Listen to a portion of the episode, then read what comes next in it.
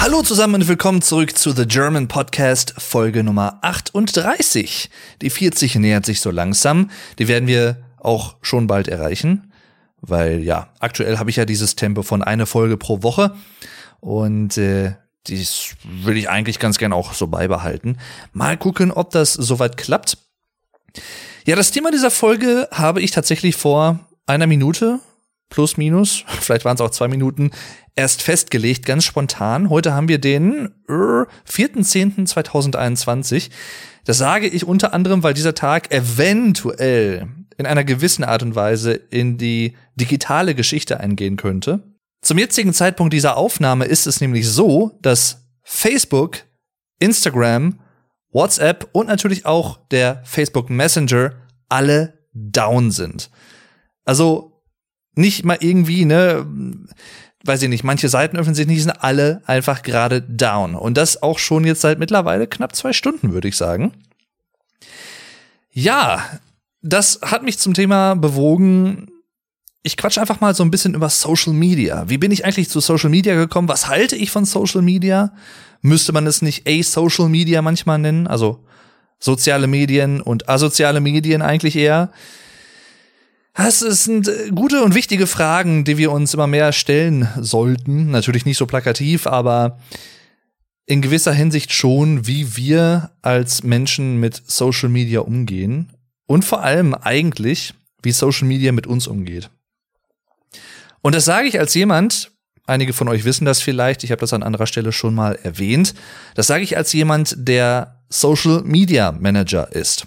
So nennt sich mein Beruf. Die gibt's eigentlich erst seit, also weiß ich nicht, zehn, zwölf Jahren gefühlt. Und ich muss sagen, ich mache den sehr gerne. Ich habe sehr gerne einen beruflichen Umgang mit sozialen Medien. Habe aber auch gemerkt, zum Beispiel, seitdem ich diesen Beruf mache, was seit Mitte März 2021 so ist, in dem Unternehmen, wo ich jetzt aktuell äh, fest unbefristet angestellt bin, ich mache privat tatsächlich eher weniger seitdem. Vielleicht liegt es daran, dass ich einfach dann so ein Overload habe, also so ein so ein Überschuss an ne, sozialen Medien am Tag, sozialen Medienkonsum natürlich auch. Denn das spielt ja auch damit rein. Nicht nur der Medienkonsum der klassischen Medien, ich sag mal Radio, Fernsehen, Zeitung, ne, auch Printmedien letztendlich. Aber gerade auch soziale Medien, die, glaube ich, von allen tatsächlich mittlerweile, kann man fast sagen, mit den größten Zeitfaktor bilden an ne, Zeiträumen, die Menschen am Tag mit diesen Medien nutzen. Das war, glaube ich, tatsächlich sogar noch bis vor sechs, sieben, acht Jahren noch ein bisschen anderes, ja, oder was anderes, äh, auch hinsichtlich der älteren Bevölkerungsgruppe. Ich sag mal Ü50. Weil ich kann mich gut dran erinnern, um damit vielleicht mal kurz einzusteigen, dass meine Eltern sehr spät tatsächlich erst zu WhatsApp gekommen sind. Auch da kann man natürlich sagen, okay, ne, wie definieren wir soziale Medien? Ich würde persönlich schon sagen, in einem weiteren Sinne ist WhatsApp als Messenger-Dienst auch ein soziales Medium. Zumal ja alles sowieso auch zu Facebook gehört, ne, zur Facebook-Gruppe, genauso wie Instagram. Also alles, was gerade mit Facebook zusammenhängt, ist aktuell einfach down. Ich habe es gerade noch mal ausprobiert vor der Aufnahme. Die Website ist nicht erreichbar. Prüfen Sie, ob www.facebook.com einen Tippfehler enthält. Nein, enthält es nicht. Ich habe gerade eben noch mal einen interessanten Twitter-Verlauf gelesen, wo anscheinend jemand ja die Domain aktuell zum Verkauf anbietet. Sehr interessant. Ähm, ich weiß also nicht, ob da vielleicht doch mehr dahinter steckt. Ich glaube, öffentlich wurde bisher bekannt gegeben, dass es sich wohl um einen internen Fehler irgendwie handelt oder um interne Fehler, können ja auch mehrere sein. Ob das natürlich so stimmt und ob da nicht vielleicht auch, äh, ja, Hacker dahinter stecken, das weiß man natürlich alles nicht. Zumal ja gestern auch erst zum Zeitpunkt der Aufnahme eine, ich glaube, Australierin ist es, und zwar äh, Franz Horgan, eine ehemalige Facebook-Mitarbeiterin als Whistleblowerin quasi ein bisschen ausgeplaudert hat, wie zerstörerisch der Facebook-Algorithmus eigentlich auf einzelne Gefühle abstellt und in dem Sinne auch sehr dazu beitragen kann, möchte ich in dieser Stelle sagen, gewisse Bevölkerungsgruppen und Ressentiments zu radikalisieren. Und da würde ich auch auf jeden Fall das bestätigen. Dazu, klar, braucht man jetzt keinen Whistleblower, der das irgendwie herausgibt als neue Informationen. Irgendwo wissen wir das natürlich alle, die wir irgendwo mit Social Medien, ähm, jetzt habe ich schön Deutsch und Englisch gemischt, gemischt, gemischt Social Media mit sozialen Medien in Kontakt sind und auch arbeiten. Ja, also sie, sie sagt äh, wortwörtlich bei 60 Minutes Australia war das, glaube ich. The version of Facebook that exists today is tearing our societies apart and causing ethic violence around the world. Nicht Ethic Violence, das wäre ethische Gewalt, aber Ethnic, da war noch ein N dazwischen. Ja, spannend. Twitter ist übrigens nicht betroffen, also Twitter ist nicht down. Alle freuen sich natürlich jetzt so und es gibt auch schon die ersten Memes, wie ich eben gesehen habe. Ach ja.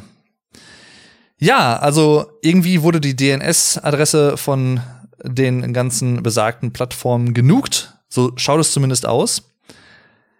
Und ich muss gerade noch mal eben einmal kurz einen Tweet raussuchen wo ähm, jemand in ganz einfachen Worten beschrieben hat, was da wohl los ist, rein technisch.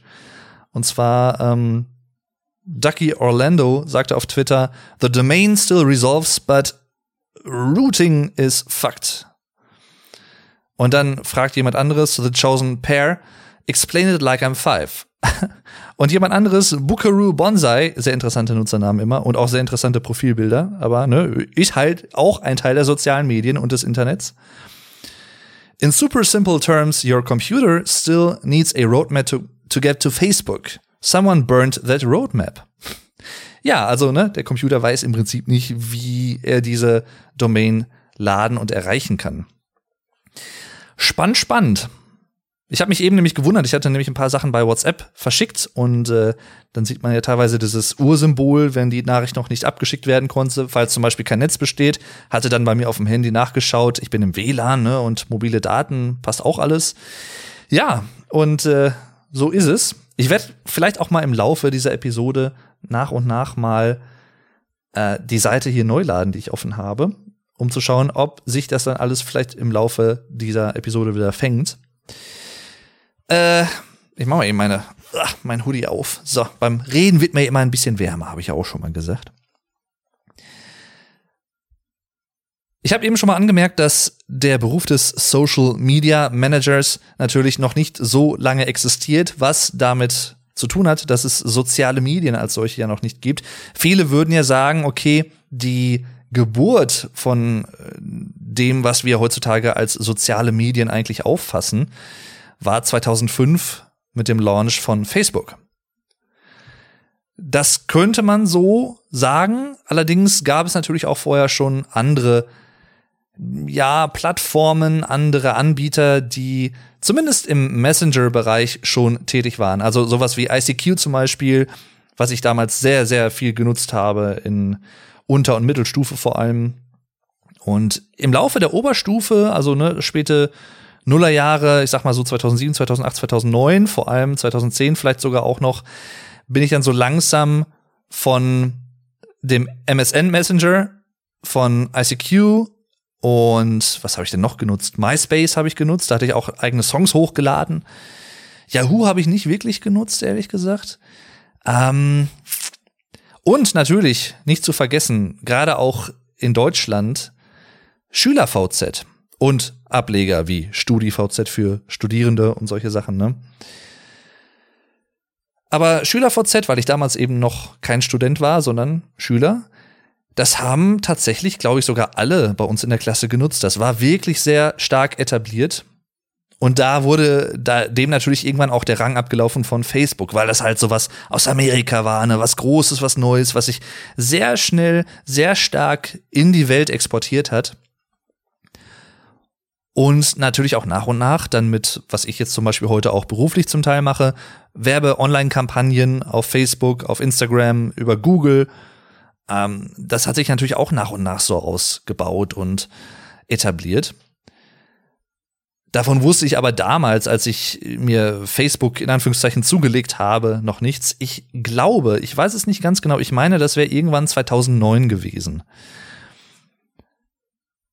Und ich bin mir nicht sicher, ich glaube, damals war ich auch eher so ein bisschen, ha, brauche ich das? Hm, muss ich das haben? Es gab übrigens auch sehr interessant, ich glaube auch das Ah, vielleicht gibt's das tatsächlich noch, die Seite. Das war so, so eine Mischung aus Messenger und Forum. Und zwar hieß das Endless Fantasy. Das war hier aus Arnsberg eine Seite, bei der auch viele angemeldet waren. Da ging es auch schon so ein bisschen um Thema ne, Beziehungen finden oder halt auch einfach Freunde, äh, mit, sich mit Freunden verknüpfen. Also in dem Sinne, ja, auch wieder so eine Verbindung. Heutzutage ist das ja alles ziemlich fragmentiert, muss man sagen. Klar kann man auch auf Facebook Bilder posten, aber das ist jetzt nicht eine reine bildlastige Plattform, sondern eher eine textlastige Plattform.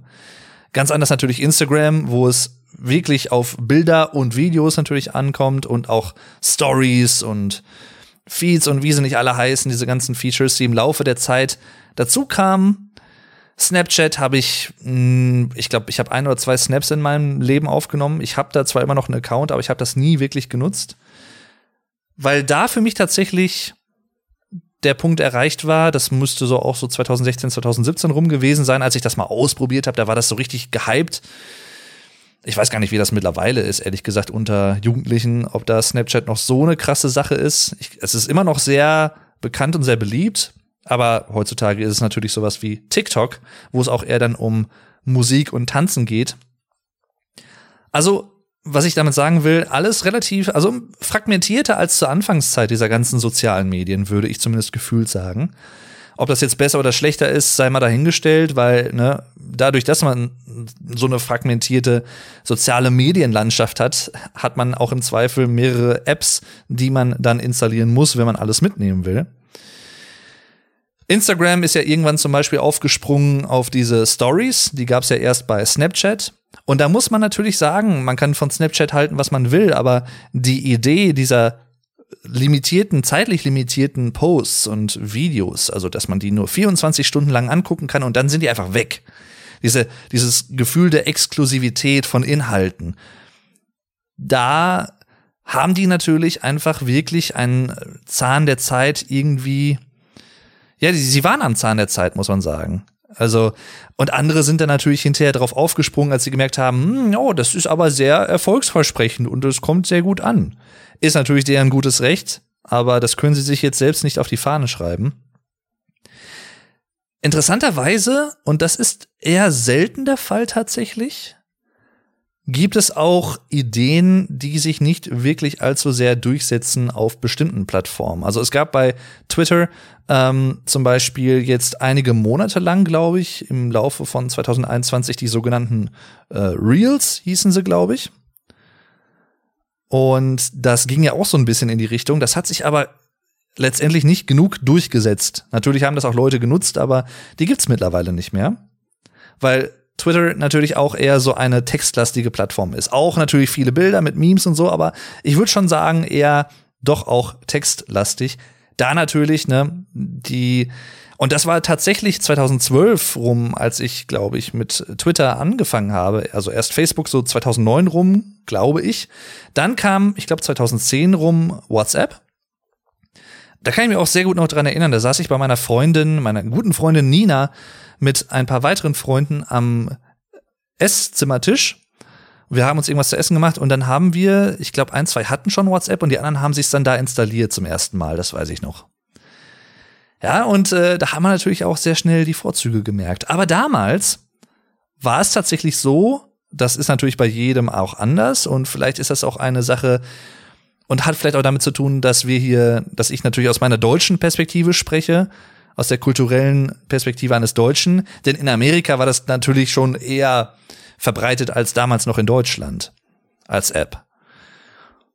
Und da war es tatsächlich auch so, meiner Erinnerung nach, dass ich sage mal, Ü40, Ü50 Generationen da eher nichts mit zu tun hatten und da noch nicht so drauf aufgesprungen sind wie dann in späteren Jahren. Ich würde so schätzen ab 2013, 2014, 2015 aufwärts, plus minus wo dann auch zum Beispiel die Generation meiner Eltern, die sind beide 1962 geboren oder sogar meine Großeltern. Also ähm, meine Oma, die 2018 verstorben ist, die hatte dann auch drei, vier Jahre lang WhatsApp zum Beispiel auf ihrem iPhone, was sie von meiner Patentante dann übernommen hat. Hätte sie sich selber nie gekauft, weil sie da relativ, äh, wie soll ich es jetzt diplomatisch ausdrücken, relativ preiswert durchs Leben ge gegangen ist. Sorry, Oma. Ähm, ich hoffe, du nimmst mir das nicht übel. Auch das habe ich alles schon mal äh, in der Folge Nummer 30 mit meinem Vater besprochen, wo wir über alte Zeiten gesprochen haben und ziemlich dämliche, aber lustige Mutproben in seinem Leben. Da wird es übrigens bald auch noch mal irgendwann eine Nachfolge-Episode geben. Und äh, aber ja, das hat sich halt alles erst ein paar Jahre später entwickelt.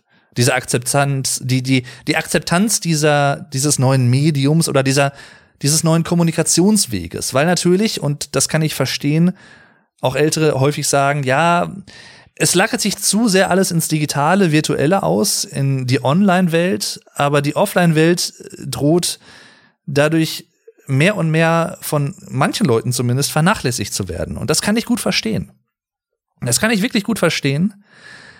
Ich werde jetzt keine Namen nennen, aber mir ist das selber auch aufgefallen von Bekannten und auch teilweise auch von Freunden, von echt guten Freunden, die das natürlich zum Teil auch beruflich nutzen, in gewisser Hinsicht, aber die zum Teil einfach wirklich gefühlt, wenn man sich trifft, den ganzen Tag am Handy hängen und irgendwelche Statistiken checken von ne, Veröffentlichungen oder so oder ja, es ist, der Spagat ist wirklich schwierig zu machen und irgendwo ist man natürlich in so einer Mühle drin, wenn man das wirklich auch beruflich bewusst nutzt als Marketingplattform, als Promotion.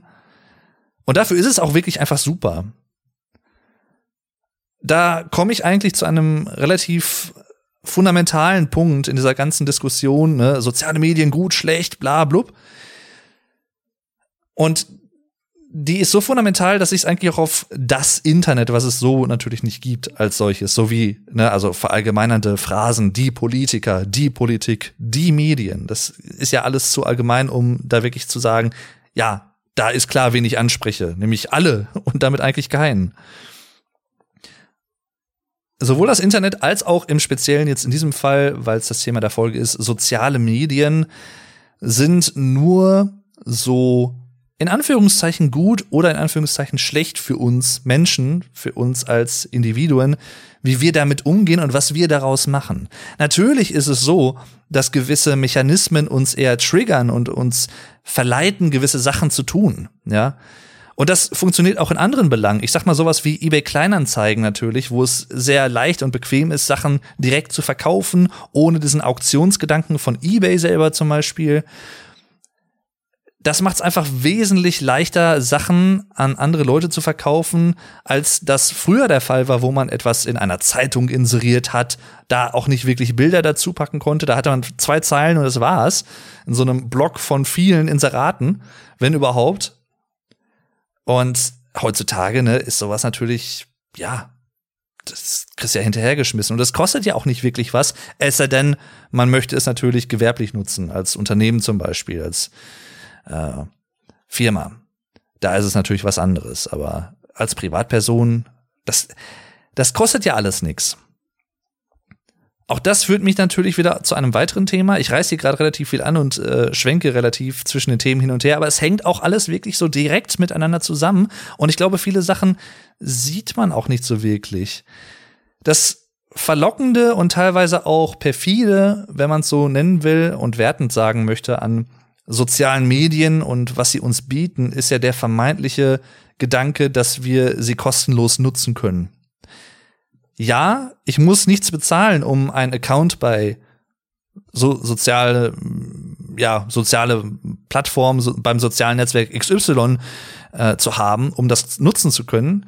Das ist richtig. Andererseits bezahle ich aber trotzdem was, und zwar die Integrität meiner Daten und meiner Privatsphäre. Auch da kann man argumentieren, ja klar, es kommt natürlich darauf an, was man teilt. Und da würde ich auch zu einem großen Teil auch mitgehen. Ich würde sagen, man kann sich nicht auf der einen Seite beschweren über Leute, die ihr ganzes Privatleben öffentlich äh, breittreten, sag ich mal, und dann gleichzeitig aber sehr, sehr lasch und sehr, sehr frei mit seinen eigenen Daten umgehen und mit den Sachen, die man teilt, mit den Inhalten. Ob es jetzt die Geburt des eigenen Kindes ist, was groß auf Instagram breitgetreten wird. Ich habe heute noch von einer, ich weiß nicht, ob es irgendeine Influenz Influencerin oder so ist, die ich glaube, für 15 Dollar pro Bild äh, die ersten Fotos ihres Kindes verkauft oder so. Habe ich, glaube ich, auch auf Twitter irgendwo gelesen.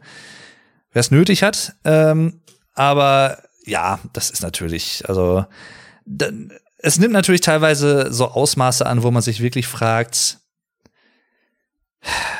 erstens muss das sein und zweitens ist die Person sich eigentlich wirklich darüber bewusst, was sie da eigentlich macht.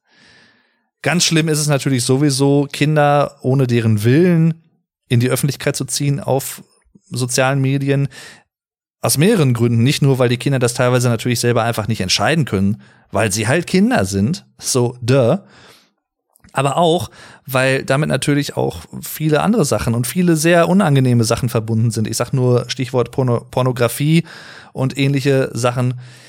Auch darüber machen sich viele Leute, glaube ich, nicht so viele Gedanken, wobei ich schon den Eindruck habe, dass sich das in den letzten paar Jahren, zwei, drei, vier Jahren doch auch gebessert hat, dass das Bewusstsein dafür einfach gestiegen ist, dass man, wenn man zum Beispiel das Foto des eigenen Kindes irgendwie posten will oder ein Foto, wo man mit seinem eigenen Kind drauf ist, dass man zum Beispiel ein ähm, Emoji oder sowas über das Gesicht des Kindes legt, damit halt die Privatsphäre des Kindes geschützt ist. Aber das war halt nicht immer so.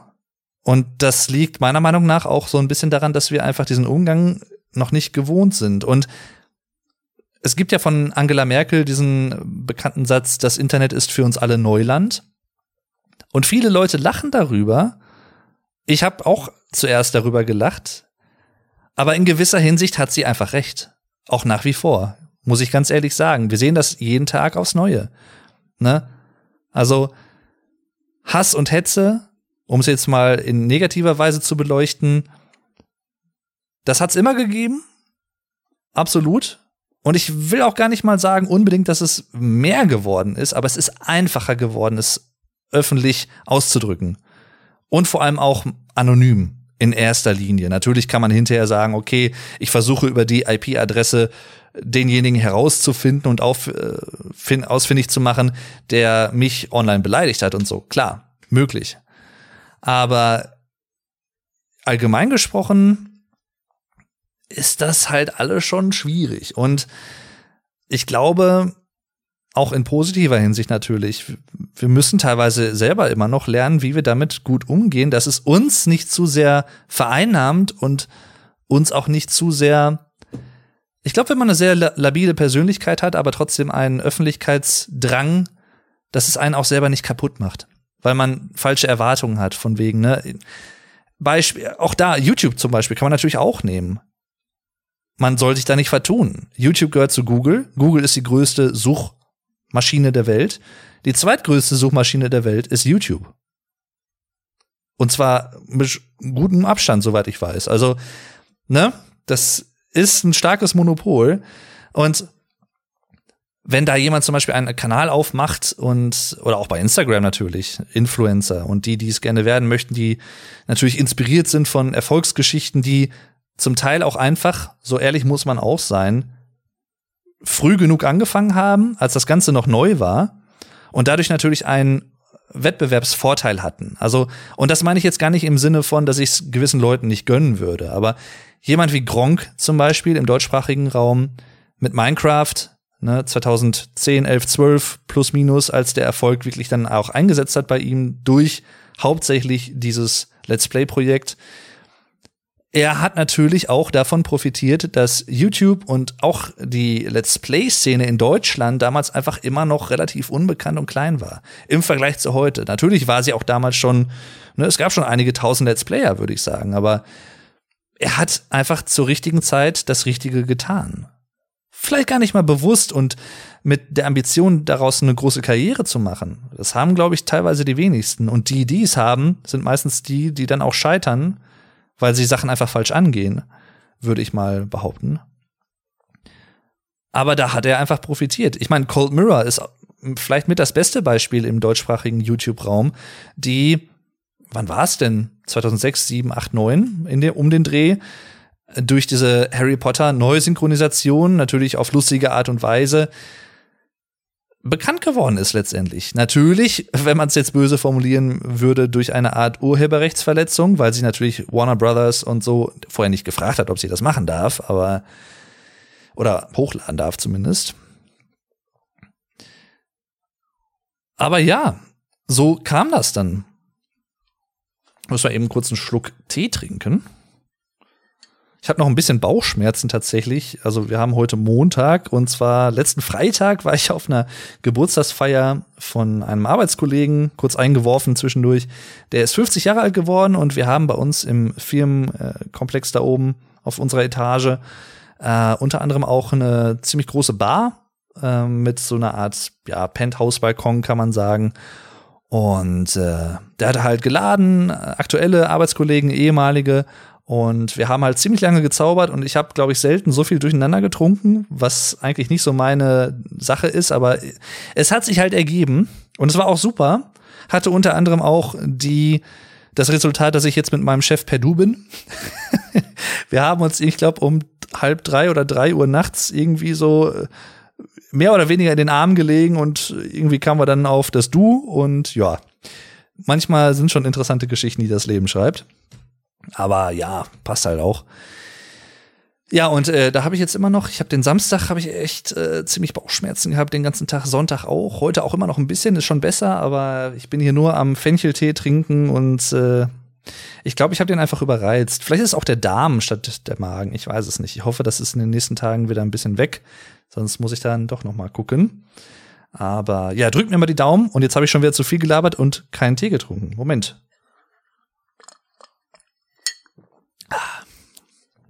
Wunderschön. So.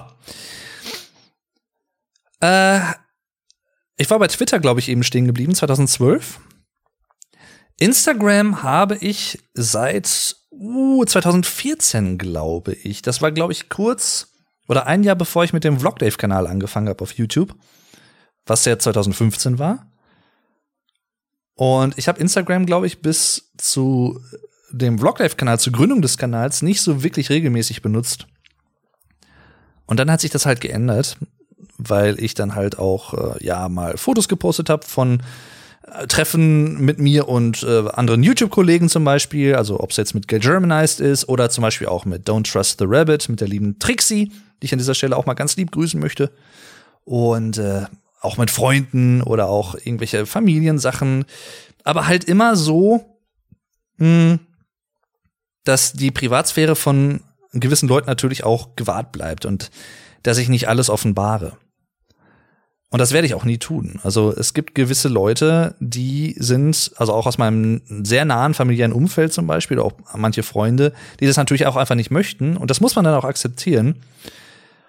Und die werden halt auch nie in den Fotos auftauchen und so. Und das ist dann auch okay. Ja.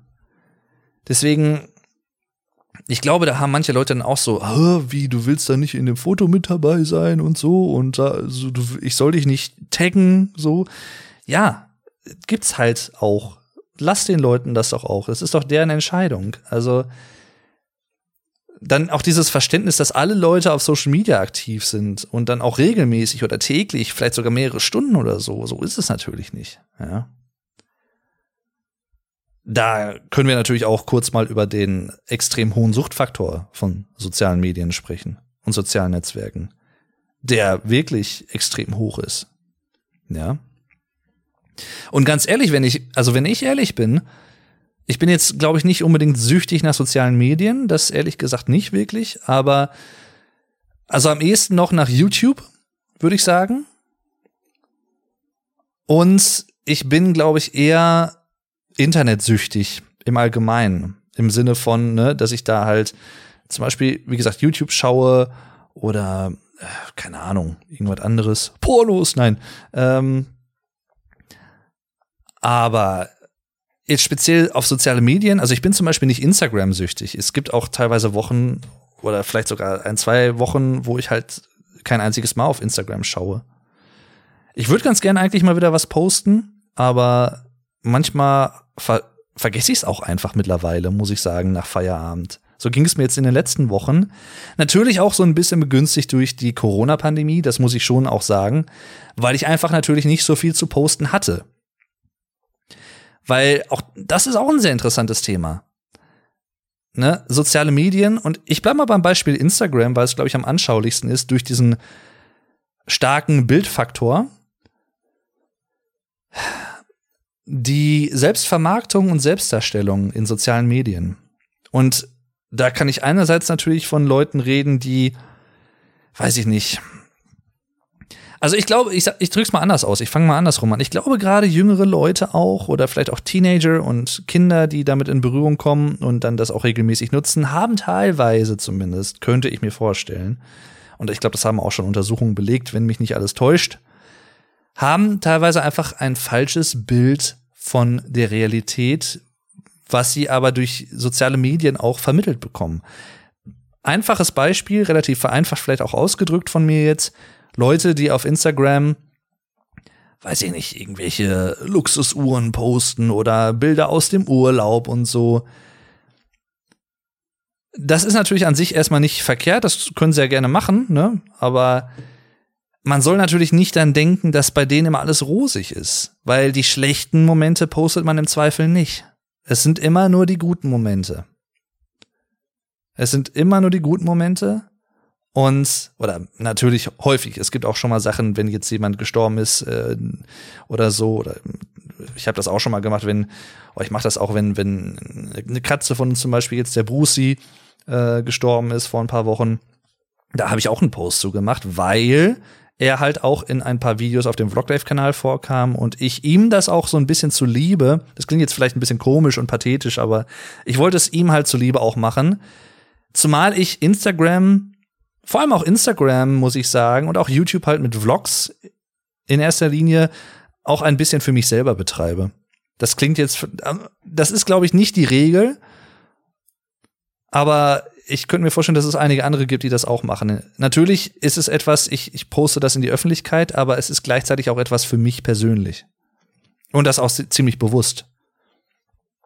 Und wenn das Leuten gefällt, umso schöner. Das ist auch so ein bisschen die allgemeine Herangehensweise an meine YouTube-Sachen. Natürlich richte ich manche Sachen auch so ein bisschen nach den Interessen meiner Zuschauer aus. Aber in erster Linie muss es mir gefallen. Und in erster Linie mache ich auch Vlogs, vor allem auch mit Freunden, in erster Linie für mich. In erster Linie. Das habe ich, glaube ich, jetzt sehr häufig gesagt, in erster Linie. Ja. Ach ja. Nein, und äh, dadurch, durch dieses Posten von nur fröhlichen Momenten in eines Lebens oder eines Alltags, was teilweise auch einfach so ein bisschen vorgegaukelt ist, ne, so, weiß ich nicht, jetzt mal ganz plakativ, Rapper XY posiert vor einem Sportwagen, der sehr teuer ist. Du siehst als Jugendlicher, um bei dem Beispiel zu bleiben, auch da nicht verallgemeinert natürlich gemeint, ich könnte auch sagen, junger Erwachsener oder, weiß ich nicht, über 50-Jähriger, gibt's ja verschiedene, hat vielleicht auch gar nicht so viel mit dem Alter zu tun. Bisschen vielleicht schon von der Selbstreflexion her, aber Du siehst im Zweifel diesen Rapper, der vielleicht relativ bekannt ist, der vor diesem Auto posiert und denkst dir ja klar, das ist halt wahrscheinlich seine Karre. Muss es aber nicht unbedingt sein. Oder vielleicht auch, gerade vielleicht noch stärker auch in dem Sinne von jemandem, der jetzt nicht ultra bekannt ist, sondern irgendein normaler Bürger oder so, normaler Mensch, der jetzt nicht groß im Medienleben steht, in der Öffentlichkeit, der halt vor so einem teuren Auto posiert und du denkst dir, hm, okay, was ist da los, ne? Ist das seins und so? Man weiß es halt nie genau. Und ich glaube, häufig sind es eben nicht die eigenen Autos von diesen Leuten, sondern das ist dann einfach nur, oh, ich wollte ein cooles Foto mit diesem Auto machen. Würde ich mal unterstellen. Und ich glaube tatsächlich, da komme ich auch wieder so ein bisschen zu labileren Persönlichkeitsstrukturen. Ich glaube, bei vielen ist es dann auch so, dass man sich etwas minderwertig vielleicht fühlt oder etwas unerfolgreich im Vergleich. Und das ist natürlich extrem gefährlich und extrem problematisch. Ja. Aber da muss man jetzt auch wieder differenzieren. Ist es das, oder ist der Grund die soziale Plattform, das soziale Netzwerk, die, das soziale Medium, oder ist es, wie wir es nutzen, das Problem und der Umgang damit? Ja. Auch ganz verallgemeinern gibt es ja auch diesen Spruch zum Beispiel, wenn es um Waffen geht oder so. Die einen sagen zum Beispiel auch, ne, eine Waffe ist nur so gefährlich wie derjenige, der sie nutzt. Oder ja und nein irgendwo. Klar. Aber dazu kommt natürlich auch noch, wenn es wirklich um krasse Sachen geht, wie, ähm, weiß ich nicht, Volksverhetzung oder Hassrede oder ähnlichen Sachen, ähm, Beleidigungen und so, dass und das können wir, glaube ich, alle bezeugen. Dafür müssen wir selber noch nicht mal unbedingt Accounts auf Sozi sozialen Netzwerken haben, dass, ja, wie soll ich sagen, dass die sozialen Netzwerkbetreiber oder die Firmen, die dahinter stehen, teilweise relativ wenig bis äh, ja gefühlt auch eher fast gar nichts dagegen unternehmen und sich so ein bisschen fein rausreden, so nach dem Motto, ja, wir sind ja nur der Anbieter dieser Plattform, was da passiert und ob Leute jetzt andere Leute beleidigen oder weiß ich nicht, Morddrohungen aussprechen oder so, das ist ja nicht unser Problem, so nach dem Motto. Da wird aufgrund des politischen und sozialen Drucks in den letzten Jahren auch ein bisschen was gemacht. Auch da, so ehrlich muss man sein. Aber gefühlt nie freiwillig bisher. Sondern immer nur, wenn irgendwas passiert. So wie es ja leider häufig der Fall ist, unabhängig auch von sozialen Medien. Es muss erst immer irgendwas passieren, bevor etwas geändert wird. Nie mal prophylaktisch und nie mal verhindernd im Vorfeld letztendlich, was dasselbe wie prophylaktisch ist, aber ihr wisst, was ich meine. Schwierig. Sehr, sehr schwierig.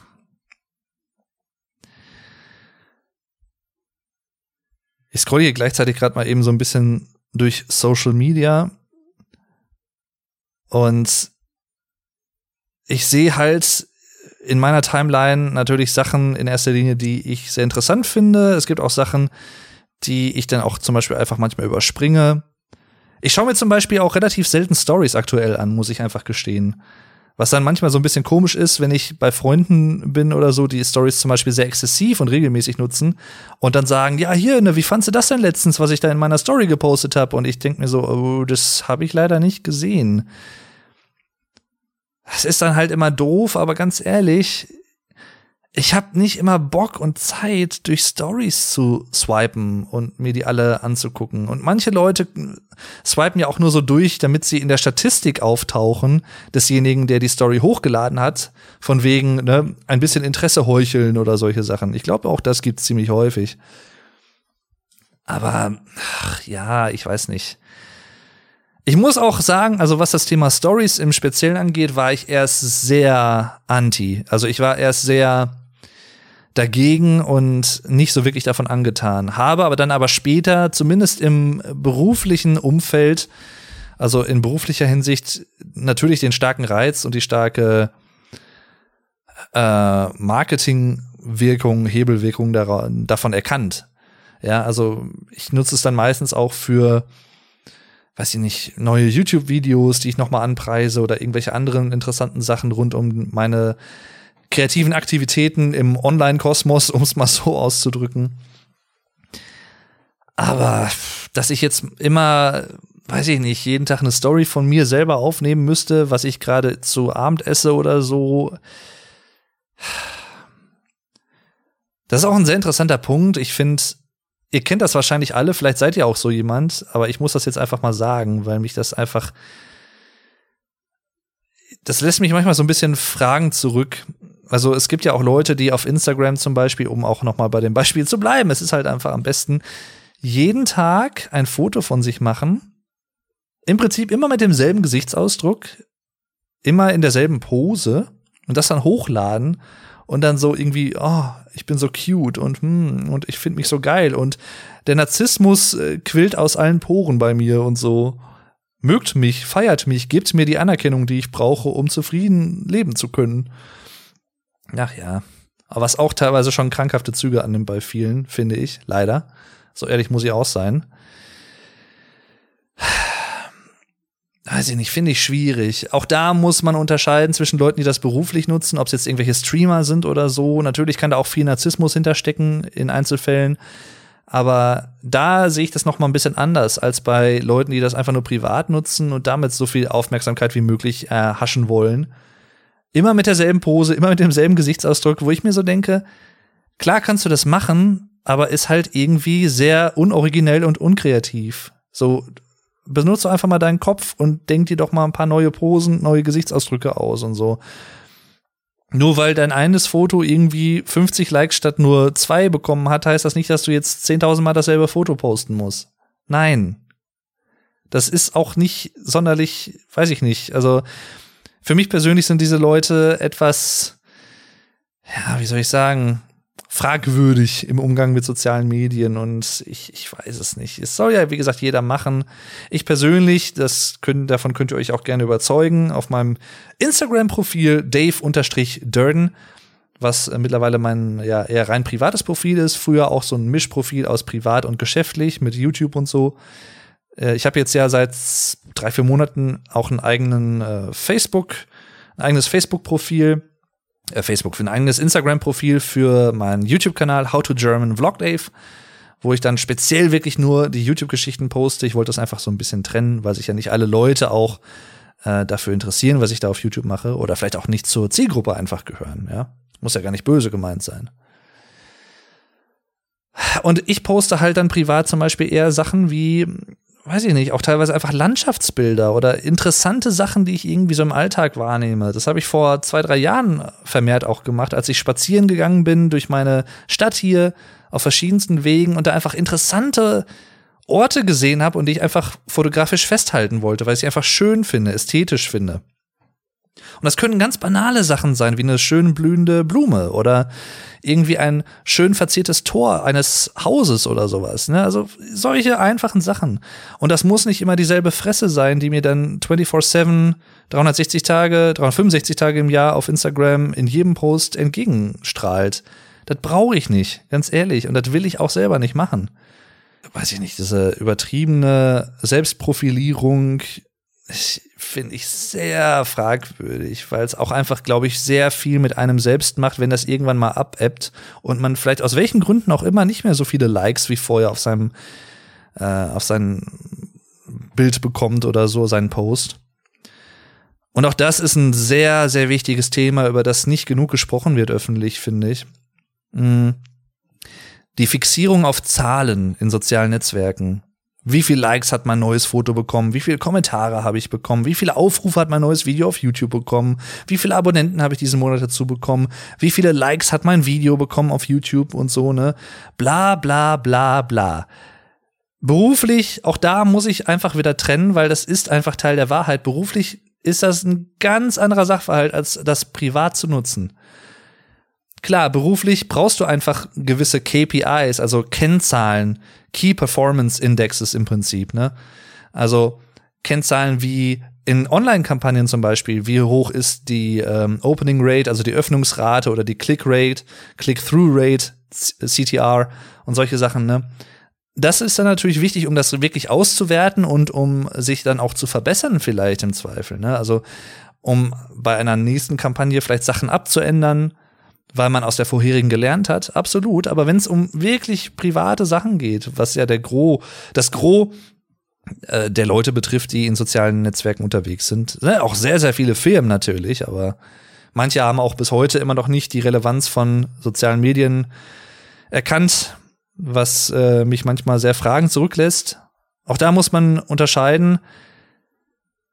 Es gibt natürlich auch gewisse Branchen, für die ist das jetzt nicht so wichtig, auf Facebook zu sein. Das ist auch etwas, was ich tatsächlich, das gebe ich gerne zu, im Laufe der Zeit meines aktuellen Jobs als Social Media Manager in einem Medienverlag, ähm, was ich auch gelernt habe für mich, wo ich meine Meinung auch ein bisschen geändert habe. Weil in den ersten Wochen, als ich da so reinkam in die ganzen Branchen, die wir so betreuen, und da sind auch viele handwerkliche Sachen zum Beispiel dabei, die im Zweifel eher nicht auf Facebook und Instagram aktiv sind und keine eigenen Profile haben, als zum Beispiel IT-Systemhäuser oder keine Ahnung, Architekturbüros oder so, ne, die Fotos von neu, neuen Bauten posten, neuen äh, Häusern, die sie konzipiert haben oder so, klar.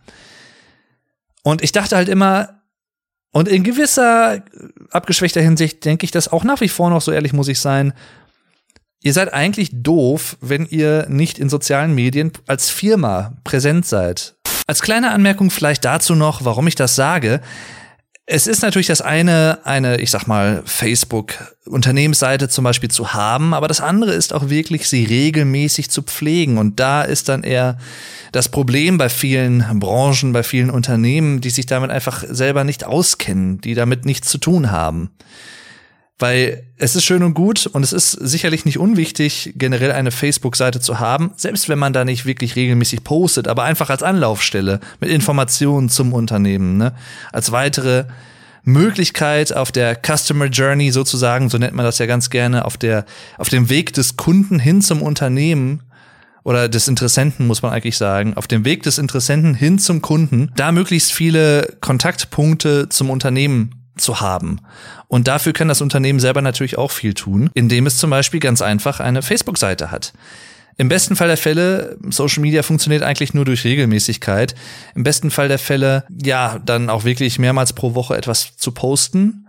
Natürlich alles durchdacht und geplant, aber da ist dann halt eher die Krux, weil viele Unternehmen, ich bleib mal beim Beispiel Handwerker, die haben natürlich keinen Social Media Manager in ihren Reihen. Die haben so jemanden im Zweifel nicht. Und der Chef, das muss ich aus eigener Erfahrung zumindest sagen bisher, der macht sowas nicht.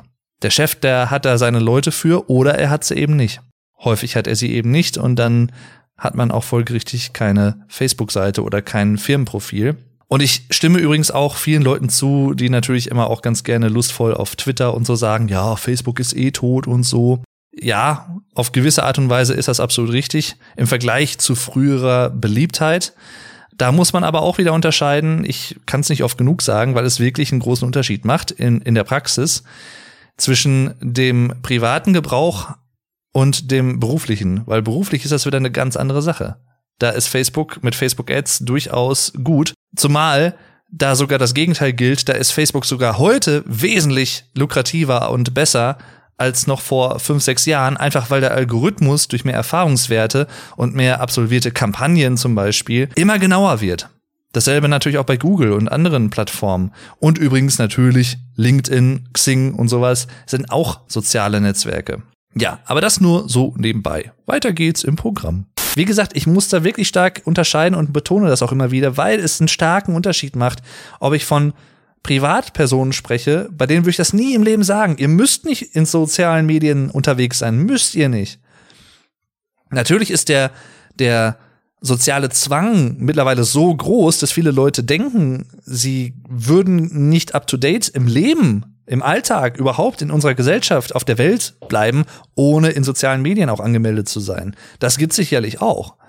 Aber was Firmen angeht, das Minimum heutzutage, und das gilt auch branchenübergreifend für mich persönlich, ob es ein Dachdecker ist, ein Tischler oder irgendein IT-Haus, man sollte mindestens eine Website haben. Und das muss auch nicht die ausgefeilteste Website sein, aber eine Website, wo das Impressum drin ist, ne, Datenschutz, äh, DSGVO-Informationen, bla, blub, Datenschutzerklärung, ne, also das rechtlich wirklich Wichtige, was man haben muss. Und halt natürlich vielleicht auch so, also weiß ich nicht, so ein Über uns Bereich, worum geht's bei dem Unternehmen, welche Dienstleistungen oder Produkte werden angeboten, ne, sowas halt alles. Das Team, Karriere, also Stellenangebote, Karriereoptionen, das ist so elementar. Ja, und es ist so einfach, das einzurichten und man muss noch nicht mal das große Geld dafür in die Hand nehmen. Kann man natürlich, ne? Argument, äh, Agenturen oder Programmierer, die aber auch teilweise sich das ganz gut kosten lassen. Also ich sag mal, pff, plus minus Stundensatz 150 Euro oder sogar noch mehr, wenn es ein wirklich guter Programmierer ist, kannst du schon mal locker hinlegen. Also und noch viel mehr tatsächlich. Ähm, aber du kannst dir halt auch von irgendeinem Baukastensystem, Website-Baukastensystem, so eine Website in 15 Minuten irgendwie dahinschustern und hast dann eine erstmal. Die ist dann vielleicht noch nicht direkt äh, vollständig oder so, aber darum geht's ja auch nicht. Aber du bist online präsent. Und so ehrlich muss ich schon sein, wer keine eigene Website hat als Firma letztendlich, äh, der hat's echt schwer. der hat es wirklich schwer. Und das gilt auch für regionale Unternehmen. Das gilt nicht nur für Global Player oder, weiß ich nicht, weltweite große Konzerne, sondern auch für regionale Unternehmen. Natürlich ein einzelner Tante-Emma-Laden, der wirklich sehr auf Einzelhandel aus ist. Auch da kann man sagen, hm, muss das sein? Aber auch da, ganz ehrlich, eine Website schadet nicht. Die schadet wirklich nicht. Im Rahmen meiner Ausbildung, kann ich mal kurz erwähnen, haben wir natürlich auch, also ich habe eine Ausbildung zum E-Commerce-Kaufmann gemacht, was ein bisschen irreführend ist, weil ich eigentlich aktuell nichts Kaufmännisches mehr mache. Ähm, außer vielleicht mal mit Kunden telefonieren oder E-Mail schreiben. Klar, Korrespondenzen mit Kunden, aber davon mal abgesehen, ähm, habe ich jetzt nichts mit Fakturierung, also Rechnungserstellung und solchen Sachen zu tun sondern ich bin rein im Online-Marketing tätig und das ist auch ein großer Teil meiner Ausbildung gewesen oder ist auch ein großer Teil der Ausbildung tatsächlich. Ne? Wie mache ich Online-Kampagnen? Der, der professionelle firmentechnische Umgang mit sozialen Medien und sowas. Aber da es halt aktuell immer noch keine Ausbildung zum Social Media Manager gibt in dem Sinne, ja, ne, es ist kein aktuell kein Lehrberuf in dem Sinne. Es gibt's noch nicht. Gibt's vielleicht irgendwann. Es gibt auch nicht so wirklich glaube ich zumindest, man kann Online-Marketing studieren, aber es gibt noch keinen wirklichen Ausbildungsberuf, der speziell auf Online-Marketing zugeschnitten ist, aktuell in Deutschland. Ich rede jetzt von Stand 2021, Ende 2021. Wie das in ein paar Jahren aussieht, hoffentlich anders, weil ich hoffe, da gibt's dann sowas und noch viel mehr, von dem wir heute noch gar nicht wissen. Also, ne, ich komme zum Anfang meiner Episode zurück hier. Vor 15, 20 Jahren ist, hätte dieser Job, den ich jetzt aktuell betreibe und diese Bezeichnung, die, die hätte keine Sau gekannt natürlich. Und ich hätte es auch äh, nicht gegeben, weil es einfach diese technischen Möglichkeiten nicht gab. Ja.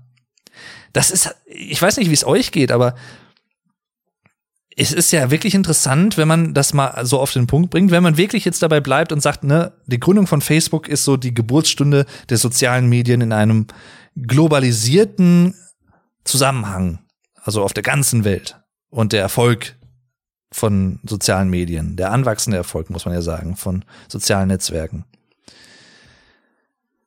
Das sind erst 16 Jahre. Das ist noch nicht irgendwie 50 Jahre her. Aber trotzdem kommt es mir zumindest teilweise vor, als wenn es das schon, pff, keine Ahnung, 20, 30 Jahre gäbe, gefühlt. Also das ist schon wirklich interessant. Generell natürlich der technische Fortschritt. Ich habe das auch schon mal in einer anderen Folge, glaube ich, auch mit meinem Vater nochmal erwähnt. Wie rapide das seit 40, 50 Jahren eigentlich geht. Nach wie vor. Diese rapide technische Entwicklung. Es gab natürlich immer, also ne, industrielle Revolution, erste, zweite und so, dritte und jetzt in der vierten aktuell. Das ist mit Abstand die schnellste und ertragreichste industrielle Revolution, die es bisher gab. Und das rein durch Digitalisierung und digitale Medientechnik und extrem schnelle Fortschritte. Ja. Man kann schon sagen, dass in den letzten paar Jahren, fünf, sechs Jahren, nicht mehr so viele krasse Neuerungen entstanden sind. Vielleicht mit Ausnahme der Smartwatch. Aber ich sag mal, sowas wie ein Tablet gibt's jetzt halt auch schon ein paar Jahre. Ein iPhone, ein Smartphone gibt's seit 2007. Ne? Also da gab es jetzt noch nicht so viel Neues wieder, aber trotz die Weiterentwicklung trotzdem ist immer besser, immer ähm, energieeffizienter, immer umweltschonender, immer stärker. Das, ja, das bleibt ja trotzdem an. Ne? Das hält an. Ja. Soziale Medien. Wirklich ein spannendes Thema. Also, da könnte man auch stundenlang drüber sprechen und ich werde wahrscheinlich auch am Ende dieser Folge werde ich mich ärgern, weil ich gewisse Sachen einfach vergessen habe oder nicht angesprochen habe. Ich habe das jetzt aus dem, ne, einfach so frei gesprochen, ohne mir irgendwelche Notizen gemacht zu haben. Was wirklich so spontan war. Das Thema hatte ich zwar auch schon mal vor ein paar Wochen und Monaten auf dem Schirm, da könnte ich irgendwann mal eine Episode drüber machen, aber ganz ehrlich, der heutige Tag bietet sich einfach so mit diesem, ja, ich weiß nicht, ob es ein DNS-Crash ist oder so ein, äh, ein genuked worden sein von Facebook und Co das bietet sich einfach an. Ich lade mal eben noch mal neu. Ne, ist immer noch down.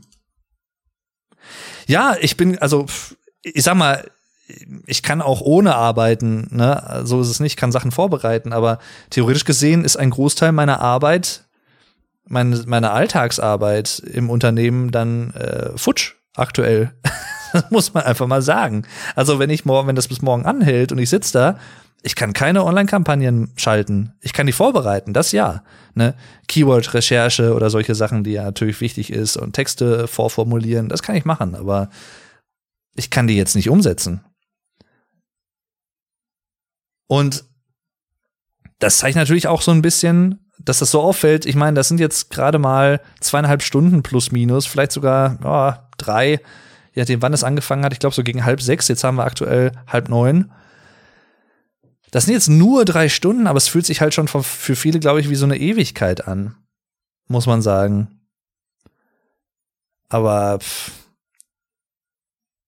Und es macht natürlich auch noch mal so ein bisschen deutlich, auch da, das unterscheidet natürlich, das unterscheidet sich bei jedem und der eigenen Mediennutzung, Online-Nutzung, wie häufig, wie lange am Tag.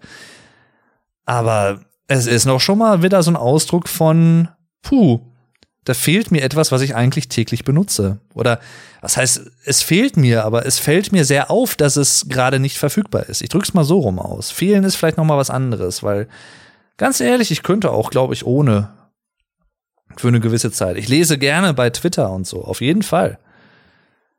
Und ähnlichen Sachen, ne? Oder Reddit oder keine Ahnung was. Mache ich gerne. Aber im Zweifel könnte ich, glaube ich, auch zumindest auch ein paar Wochen einfach mal ohne.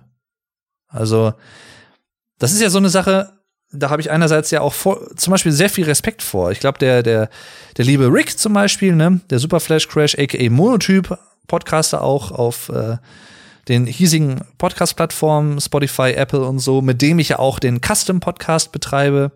Haben wir jetzt erst wieder eine neue Folge aufgenommen über die Bundestagswahl, auch über andere Themen, geht circa drei Stunden. Sucht einfach mal nach Custom ein Link dazu auch in der Podcast-Episode hier drunter und in jeder weiteren Pod Podcast-Episode. Der hat ja, ich glaube, vor drei, vier Monaten irgendwann mal so zwei Wochen eine Social-Media-Abstinenz durchgeführt. Einfach um mal auszuprobieren, was das mit ihm macht. Und, oh, ich bin mir jetzt nicht mehr ganz sicher. Ähm, er hatte zwar aber dann noch halt auch noch so Twitch genutzt. Wie gesagt, auch da kann man definitorisch natürlich streiten, inwiefern Twitch und andere Plattformen oder YouTube und so, inwiefern gehören die im erweitersten, erweitertsten Sinne zu sozialen Medien und sozialen Netzwerken? Ich finde, man kann sowohl gute Argumente pro und contra dafür finden. Ähm, aber er hat halt zum Beispiel, ähm, ja, Twitter nicht wirklich genutzt ähm, und solche Sachen oder Instagram für zwei Wochen. Und ich glaube, es tat ihm sehr gut, hat er gesagt. Also ähm, er war aber, glaube ich, hinterher auch, ich, Rick, korrigier mich, falls ich jetzt was Falsches sage. Ich will jetzt nichts Falsches behaupten, aber ich glaube, du warst hinterher dann auch wieder irgendwie froh, dass du dann äh, mal wieder so das eigentlich teilweise oder größtenteils relativ irrelevante, aber trotzdem lustige und interessante Alltagsgequatsche auf Twitter mal wieder miterleben konntest. Und äh, ja, ne? Weil das, das ist auch das, was ich eben schon mal meinte, dieses sehr trügerische und sehr gefährliche Gefühl, oh, ich habe jetzt zehn Minuten nicht auf mein Handy geschaut, ich könnte irgendwas Wichtiges verpasst haben. Und ich glaube, diese Detox, Social Media Detox Phasen können tatsächlich einfach zeigen und beweisen, nee, die Welt dreht sich auch weiter, wenn du Twitter jetzt nicht zehn Minuten lang äh, durchstöberst und durchscrollst oder so. Die Welt dreht sich einfach weiter. Und der Welt ist das auch relativ egal, ob du Twitter hast oder das nutzt oder so. Das ist der, das interessiert die Welt im Zweifel so ziemlich null. Ja. Also, wenn ich jetzt von mir persönlich spreche zum Beispiel, was ich gemacht habe vor, ich glaube, zwei, drei Jahren war es irgendwann. Ich habe mich einfach bewusst dazu entschieden, hm, ich kriege zwar Push-Notifications auf mein Handy, ja, aber ich habe mich bewusst dazu entschieden, den Ton meines Handys die ganze Zeit zu muten. Also ich habe keinen kein Vibrationsalarm äh, in dem Sinne, keine Vibrationsnotification und auch keinen Ton mehr. Ich habe einfach, ich habe das komplett gemutet. Bei mir kommt kein Ton am Handy. Es sei denn natürlich, wie gesagt, ich schalte es ein oder ich schaue irgendwelche Videos auf YouTube oder so, aber was jetzt Notifications von sozialen Netzwerken oder so angeht, neue Facebook-Sachen oder Instagram-Posts oder Twitter, keine Ahnung, da kriege ich keine soundtechnische ähm, Benachrichtigung. Und das habe ich bewusst gemacht. Und ich, das kann ich wirklich nur jedem raten. Das ist für manche vielleicht auch schon sehr hilfreich, wenn er oder sie denkt, ähm, dass er oder sie das zu häufig benutzt und zu oft und zu lang. Das wäre zum Beispiel ein erster Schritt, den ich äh, empfehlen könnte. Und natürlich ein weiterer Schritt, deaktiviert die Notifications. Da müsst ihr vielleicht manchmal so ein bisschen suchen in den Einstellungen, weil das natürlich teilweise auch ziemlich versteckt ist. Ist ja klar, weil die App-Betreiber oder die Betreiber der sozialen Medien wollen im Zweifel natürlich nicht, dass ihr das deaktiviert und dass ihr das möglichst häufig benutzt. Aber das kann durchaus schon helfen. Ja. Oder gebt euch zum Beispiel, versucht euch einfach vielleicht feste Uhrzeiten zu geben, wann ihr auf gewissen Plattformen unterwegs seid. Ja. Ein Thema, was ich vorhin schon mal angerissen hatte, wo ich gerade wieder so gedanklich drauf komme, ähm, das hatte ich, glaube ich, ich wollte es sagen, aber bin dann wieder auf ein anderes Thema gekommen. Äh, Im Rahmen einer E-Commerce-Kaufmann-Ausbildung hatten wir zum Beispiel in der Berufsschule auch Diskussionen, die sehr interessant waren und die auch, glaube ich, noch nicht wirklich ausdiskutiert sind und es vielleicht auch nie sein werden. Das Verhältnis von stationärem Handel, also ich sag mal, ne, die typischen Einzelhandelsgeschäfte in einer Fußgängerzone, wo man selber als Mensch offline reingeht und Sachen kauft, Supermärkte natürlich auch, versus ähm, Onlinehandel. Ja, Pro und Contra. Was spricht eher für das eine, was spricht für das andere, was spricht gegen das eine, was spricht gegen das andere? Ist es gut, beide zu vernetzen? Ist es vielleicht auch sinnvoll, in gewisser Hinsicht so ein bisschen rebellisch als Einzelhandel zu sagen, ähm, nein, äh, wir machen da nichts mit. Meiner Meinung nach ist es eher die falsche Entscheidung. Man muss sich da nicht komplett reinstürzen und involvieren, aber es gibt ja halt auch manche gute Beispiele von Konzernen, die, ich sag mal, ne, Stichwort Nokia zum Beispiel und Smartphones, die einfach, ja, das Gefühl für den Zeitgeist einfach nicht rechtzeitig genug hatten und dann einfach abgekackt sind, um es mal sehr lapidar auszudrücken, und äh, in der Versenkung verschwunden sind. Übrigens, ne, wie immer, auch das muss ich noch mal sagen, alle genannten Markennamen, ob es Facebook ist oder Instagram oder Nokia, bla blub, von keinem gesponsert, alles nur äh, im Sinne der Erklärung genannt. Im Englischen nennt man das übrigens auch Brick and Mortar, also ne, stationärer Handel. Und äh, ja, wir hatten dann auch eine, eine sehr interessante Diskussion, da kann ich mich dran erinnern, da habe ich auch teilgenommen. Und der eine war halt ne, für Onlinehandel, der andere war gegen Onlinehandel und sowas wie Cash and Carry zum Beispiel auch, ne? Und äh, ich finde einfach, dass, also ich persönlich, meine Meinung ist, dass man beides in einer Symbiose eigentlich leben muss, um langfristig erfolgreich zu sein. Ich glaube auch nicht, dass jemals Printmedien komplett wegfallen werden. In absehbarer Zeit zumindest. Man kann natürlich nicht sagen, was in 50 Jahren ist, klar, aber noch in absehbarer Zeit wird es das noch geben, wenngleich natürlich die Abo-Modelle sich verschieben. Oh, da übrigens noch eine kleine Anekdote. Ähm, eine Sache, die mich sehr stört, wobei es da auch mittlerweile, glaube ich, Lösungen für gibt, die sind einfach noch sehr unbekannt. Online-Medien im Sinne von Online-Zeitschriften, also sowas wie ne, Zeit, Taz, FAZ, Süddeutsche, Spiegel, wie sie nicht alle heißen, ähm, bei denen ist es ja häufig so, dass manche Artikel hinter einer Paywall sind, wofür man dann ein Abo abschließen muss, um die dann lesen zu können. Aber in den seltensten Fällen ist es tatsächlich so, dass die Seiten natürlich anbieten, dass man für einen einzelnen Artikel zahlt, wenn man nur den lesen will. Und das habe ich nämlich manchmal das Problem, dass ich einen Artikel gerne lesen würde, aber mich andere Artikel nicht so wirklich dieses, dieser Zeitschrift zum Beispiel genug interessieren, als dass ich dafür ein Online-Abo abschließen würde.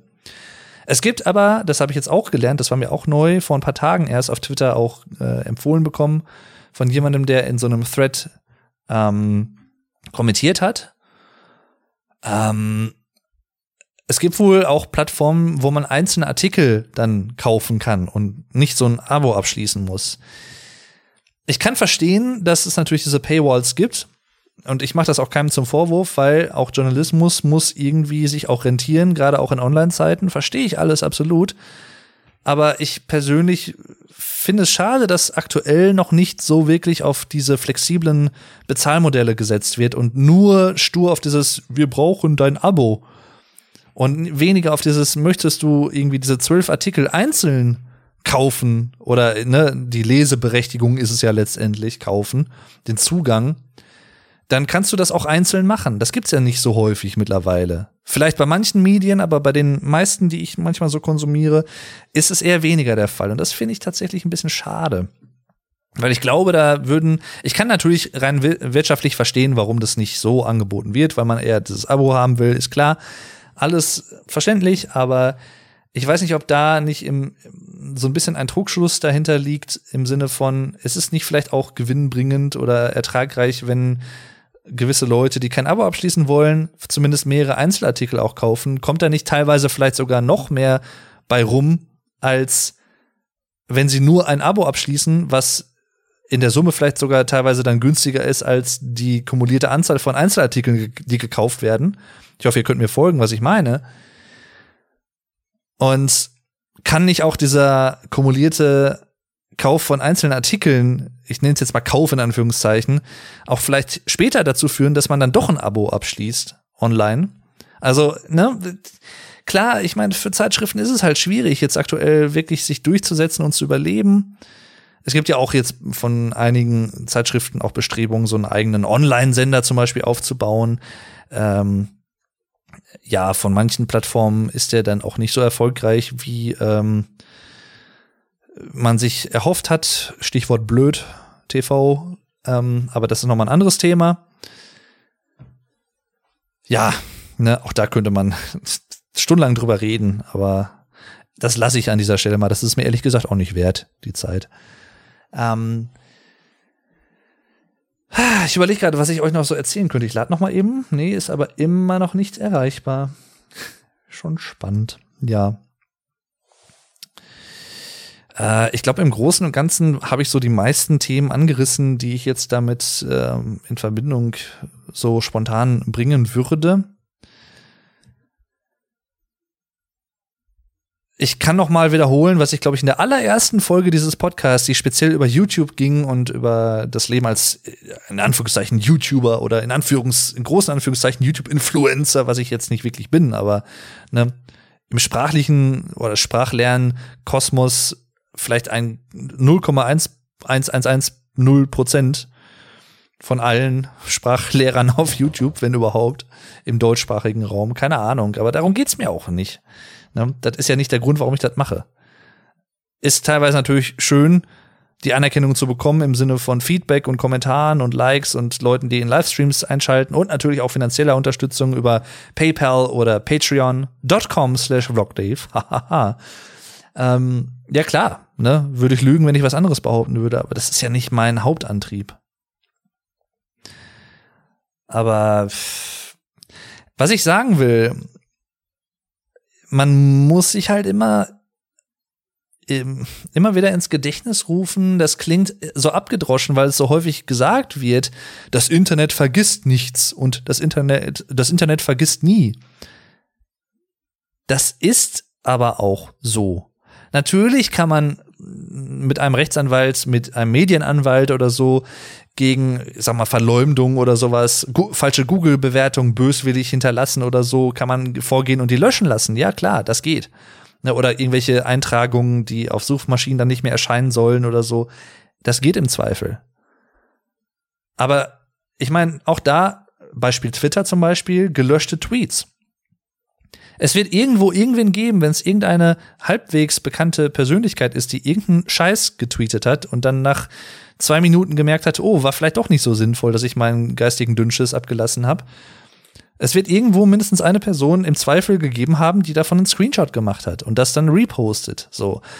Und ich finde das immer so, so süß, wenn dann, ich sag mal, ob es jetzt ein Politiker ist oder irgendein anderer Promi, dann so tun, ja, ach nein, das habe ich ja nie gepostet und so, mm, nein, und das habe ich auch wieder zurückgenommen und so den, den Mantel des Schweigens am liebsten drüberlegen wollen kann ich ja irgendwo aus deren Sicht nachvollziehen, aber dann sollte man vielleicht vorher einfach mal das Hirn einschalten, bevor man jeden mal, jedes, jeden geistigen, noch so kleinen, unwichtigen Dünnschuss einfach posten muss. Weil man einfach gerade vielleicht auch im Affekt postet, weil man äh, von irgendwas getriggert wurde oder emotional einfach sehr mitgenommen ist oder so, ja.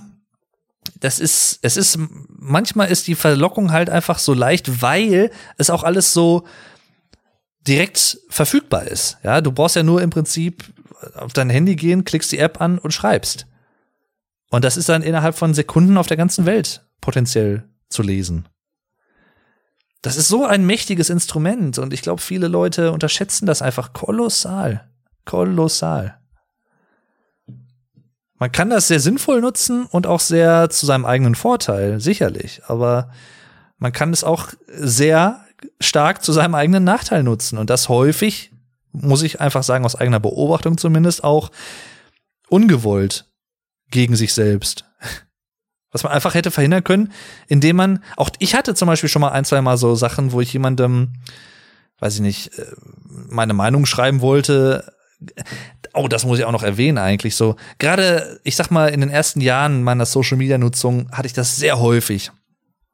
Auf Facebook vor allem auch, wo ich dann unter irgendwelchen Posts von Zeitschriften, wo dann meistens ja irgendwelche total sinnvollen Diskussionen äh, entstehen, die einfach zu nichts führen und reine Zeitverschwendung sind, aber davon mal abgesehen, es erzeugt halt Traffic, ist ja gut. Genauso wie auf YouTube zum Beispiel, ne? 500 Kommentare, die sich alle einfach nur zerstreiten, aber für den YouTuber ist es im Zweifel cool für die Statistik, dass es 500 Kommentare sind. Auch nicht so ganz ohne das äh, oder auch ein bisschen fragwürdig dieses System natürlich dann letztendlich für den Algorithmus, wo es dann teilweise auch rein um numerische Werte geht, ne? Wie viele Likes und Dislikes hast du und so. Aber das ist nochmal ein anderes Thema. Ähm, aber da habe ich halt häufig auch dann teilweise äh, hier und da mal meine Meinung noch mit dazu geschrieben in Kommentaren.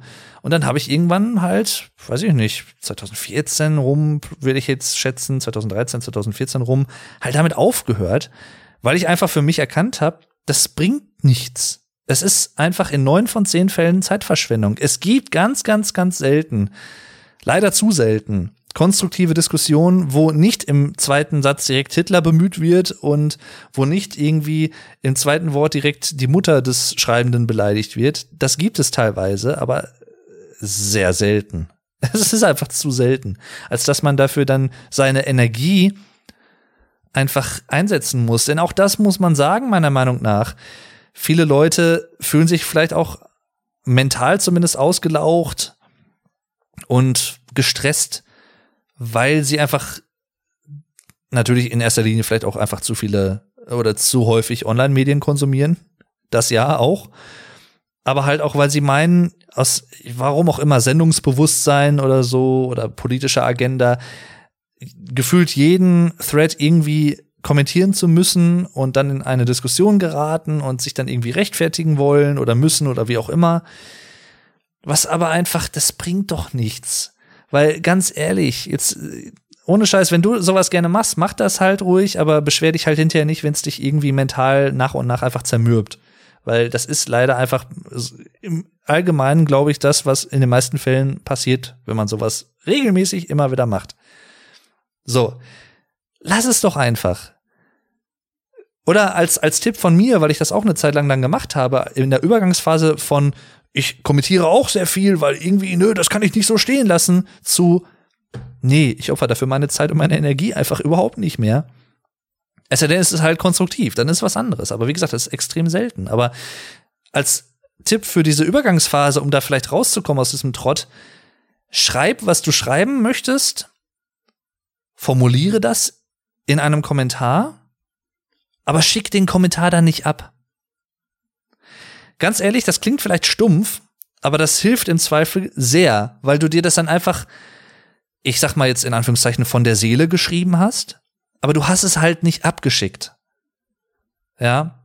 Und wenn du schon mit diesem Mindset da rangehst oder mit dieser Herangehensweise, dann ist es auch wesentlich wahrscheinlicher, wahrscheinlicher, dass du vor dem Abschicken einfach nochmal in dich gehst und reflektierst, es ist jetzt wirklich so notwendig, vor allem auch. Nicht nur sinnvoll, sondern auch notwendig für mich persönlich, dass ich das jetzt einfach in die Welt hinausschicke, dass ich das jetzt demjenigen antworte. Muss ich das für mich persönlich eigentlich haben? So.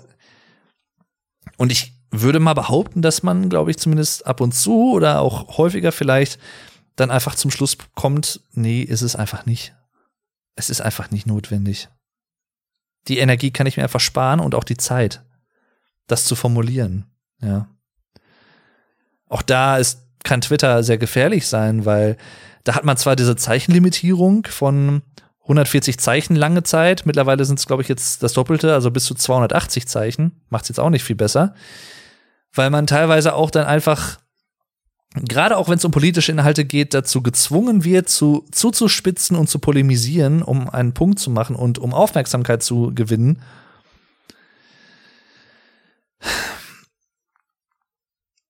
Ja, ne, das, das ist so mein Tipp für euch zumindest, falls ihr irgendwie zumindest auch das Gefühl habt, vielleicht auch nach dieser Episode, ich weiß es nicht, ob ich da irgendwie zu beitragen konnte oder so, dass sich einfach oder seinen eigenen Medienkonsum einfach mehr zu reflektieren. Und damit meine ich nicht, dass ich dazu plädiere, dass ihr das gar nicht mehr nutzen sollt. Darum geht's überhaupt nicht. Ihr könnt das sehr gerne nutzen. Weil ganz ehrlich, gerade für Künstler auch zum Beispiel, natürlich auch für Politiker, aber auch für Künstler sind soziale Medien einfach Gold wert heutzutage. Die sind nicht mehr angewiesen auf Plattenfirmen, große Plattenfirmen, die das Marketing übernehmen. Plattenfirmen sind halt schon jetzt seit ein paar Jahren am Aussterben nach und nach. Zumindest was ihre Relevanz angeht. Sie mag es zwar noch geben, aber so relevant wie vor 15, 20 Jahren sind die nicht mehr im Ansatz für viele Künstler, auch etablierte Künstler.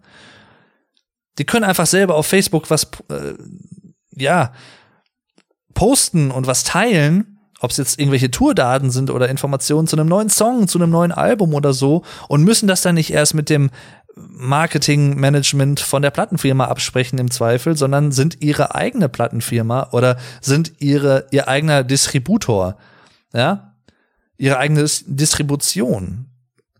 Und diese Hierarchie fällt dann einfach weg. Und ich glaube, dass das positiv ist.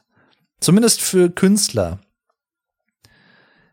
Da kommen natürlich dann wieder andere Probleme zum Vorschein. Auch da könnte man stundenlang drüber sprechen. Ne? Also Stichwort Spotify oder andere Streamingdienste, Deezer und so. Und die Entlohnung für Künstler pro gestreamten Song und so, pro äh, Play, pro Stream eines Songs, eines Albums und so, die einfach wesentlich zu gering ist, um da wirklich ernsthaft irgendwelche Einnahmen durchhaben zu können. Es sei denn, man ist ein Superstar und äh, ja, aber auch da, ich komme noch mal ganz kurz zum Thema Zahlen und Fakten, denn äh, Fakten, also Zahlen sind nicht immer gleich Fakten im Online-Geschäft. Es gibt halt teilweise auch einfach sowas wie Klickfarmen, ne? wo dann in den Philippinen zum Beispiel irgendwelche Leute für ein paar Centbeträge, was in dem Land aber teilweise dann zumindest ein bisschen was ist und mehr wert ist als hier ein paar Cent in Deutschland zum Beispiel, wo die einfach dann halt bezahlt werden, um Sachen anzuklicken oder so und halt künstlich auch zum Beispiel Streams in die Höhe zu schnellen, damit Künstler XY sagen kann mit seinem Management vielleicht irgendwie, oh, ich bin der erfolgreichste Künstler diese Woche gewesen mit 500.000 Millionen Trilliarden Streams, von denen aber irgendwie keine Ahnung, wie viel Prozent äh, aus den Philippinen von irgendwelchen Leuten kommt, die das nicht wirklich gehört haben. Oder auch natürlich eine, sowas wie Follower kaufen und äh, Views kaufen und auch was ich auch ganz schrecklich finde, ich glaube, das hat zumindest ein bisschen abgenommen, hoffentlich oder glücklicherweise. Zumindest sehe ich es nicht mehr so häufig wie früher. Sub for Sub. Ne, ich abonniere dich, damit du mich abonnierst, was einfach eine Nullrechnung ist. Das bringt dir rein gar nichts. Genauso wie es dir halt einfach im Zweifel, also in mehrfacher Hinsicht nichts bringt, Follower oder Abonnenten zu kaufen. Für, also das bringt dir nur Anerkennung bei Leuten, die einfach, also ich muss jetzt einfach mal so hart sein und sagen, die einfach einfach so kein verschissenen Plan von Social Media haben. Bei denen bringt das vielleicht Anerkennung, damit du sagen kannst, uh, ich habe 100.000 Abonnenten, von denen aber nur, keine Ahnung, 1000 echt sind und wirklich auch meine Sachen gucken. Ja, also und außerdem, ganz ehrlich, wenn man das dann nur halbgar macht, und das machen dann auch teilweise auch Unternehmen, die kaufen dann halt Follower, aber kaufen zum Beispiel nicht Likes gleich mit dazu oder auch Kommentare, weil dann sieht man halt sehr deutlich, okay, der hat jetzt auf seiner Facebook-Seite 10.000 Follower, aber die Beiträge liken dann immer nur fünf Leute oder so. Das ist, äh, ne? Ja, das sieht dann auch ein Blinder mit Krückstock, dass da irgendwie, glaube ich, ein bisschen was falsch ist. Heutzutage sagt man da auch ganz gerne Ratio, auch gerade bei ähm, Twitter zum Beispiel, ne, wenn irgendwas Kontroverses gepostet wurde. Und das Bild hat zum Beispiel eine klasse, eine krasse Eklatanz ähm, und eklatanten Unterschied zwischen den Likes, ich sag mal 2000 Likes, aber 15.000 Kommentare, dann sollte man sich Gedanken machen, ob das so sinnvoll ist oder so gut war, was man da gepostet hat für die eigene Agenda, die man vielleicht verfolgt oder so. Und das muss ja nicht mal unbedingt politisch sein. Kann sein, aber muss es nicht. So, das soll's gewesen sein für heute. Thema Social Media. Ihr seht also, und das ist mir auch wirklich wichtig zu betonen, nur weil ich selber Social Media Manager bin, gehe ich mitnichten unkritisch an das Thema heran. Ganz im Gegenteil. Ja. Ich plädiere einfach am Ende des Tages dafür, dass man sich den Mechanismen so ein bisschen bewusst wird. Selbst wenn man nicht wirklich weiß, wie Algorithmen ticken, und die ändern sich halt auch ständig, ne? Also selbst wenn man heute weiß, wie was bei Algorithmus XY von Plattform A, B wichtig ist, heißt es nicht, dass es am nächsten Tag noch genauso ist. Das ändert sich auch. Das ist wie in so einem Fluss. Das ist ja nichts Statisches. Ja.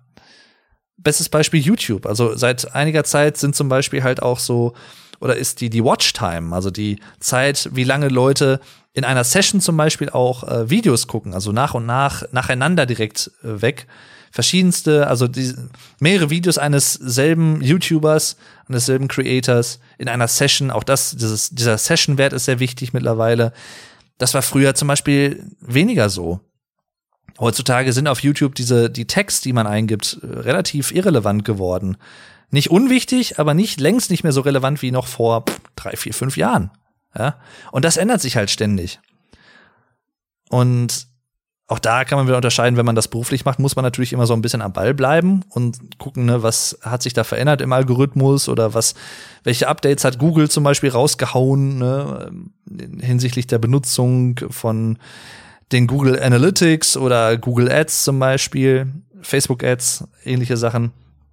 Da muss man immer am Ball bleiben, dann rein beruflich, aber ja, trotzdem, selbst wenn man davon nicht viel weiß, gerade auch vielleicht als Privatperson, die sich damit nicht wirklich beschäftigt.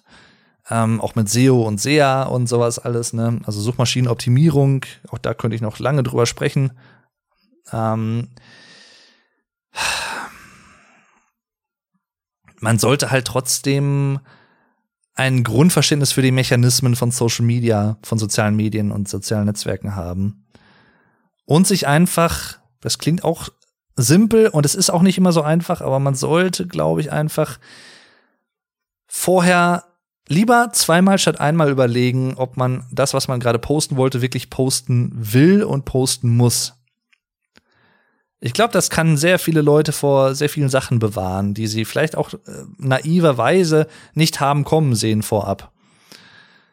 Ne, also Shitstorms und sowas alles. Manche machen das natürlich auch extra, ist ja klar, ne? Also lieber schlechte PR als gar keine PR. Auch das gibt's. So von wegen, ich riskiere einen Shitstorm, bin dadurch aber wieder in aller Munde. Ob das immer so hilfreich ist, im Ansehen, im Prestige, langfristig wage ich auch mal zu bezweifeln. Es gibt viele Leute, die sagen, lieber schlechte PR als äh, gar keine PR oder es gibt auch vielleicht sogar Leute, die sagen, schlechte PR ist besser als gute PR. Stelle ich ihm so ein bisschen in Frage langfristig zumindest gesehen. Kurzfristig kann das vielleicht funktionieren, aber ich weiß nicht. Es gibt auch so ne, sowas wie Markenvertrauen oder Vertrauen in, in Personen des öffentlichen Lebens und so. Und natürlich ist es so, dass in der schnelllebigen Gesellschaft heutzutage auch gerade digital online extrem schnelllebig die Aufmerksamkeitsspanne nimmt extrem ab, seit Jahren gefühlt. Auch da kann man jetzt äh, argumentieren, war das schon immer so und es ist jetzt einfach nur offensichtlicher geworden durch soziale Medien.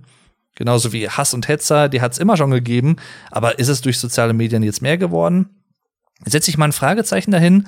Ich glaube, zu einem großen Teil sind es tatsächlich einfach ähnliche Zahlen wie vorher, vor sozialen Medien, vor dem Internet.